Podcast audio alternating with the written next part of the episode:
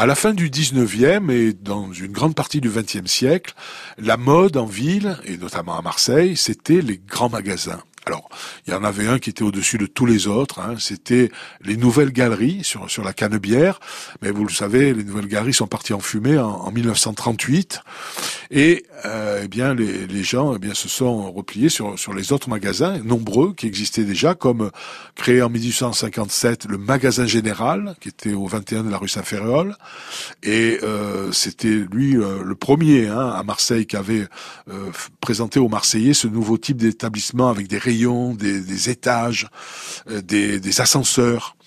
Ensuite, euh, à deux pas, il y avait les deux frères. Alors, c'était deux frères, les frères Martelmy, qui avaient monté le, ce magasin de nouveautés, qui s'appelait donc à l'enseigne aux deux frères. Il y avait aussi tout près aux Armes de France, la Samaritaine, au Réveil du Lion. Et puis des nouveaux établissements toujours euh, dans le centre-ville, Boca, Pardam, Paris-Marseille.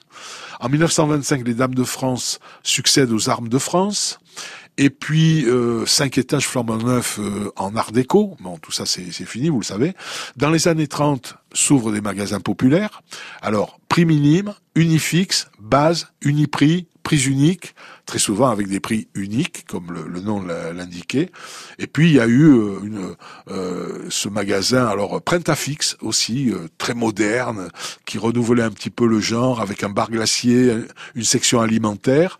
Et puis le, est arrivé l'escalier roulant. Alors l'escalier roulant, c'est qui supprimait les, les ascenseurs. Alors les ascenseurs qui avaient un groom qui était chargé de d'indiquer ce qu'on trouvait à tel étage. Premier étage, mode féminine, accessoires de toilette, chapeaux et voilettes, etc., etc. Tandis qu'avec les, escalators, eh bien, on n'avait pas ces indications. Et puis ces grands magasins ont décliné, évidemment, vous le savez pourquoi, parce que ils sont allés s'installer à l'extérieur. Ça, c'est ce qu'on appelle les grandes surfaces.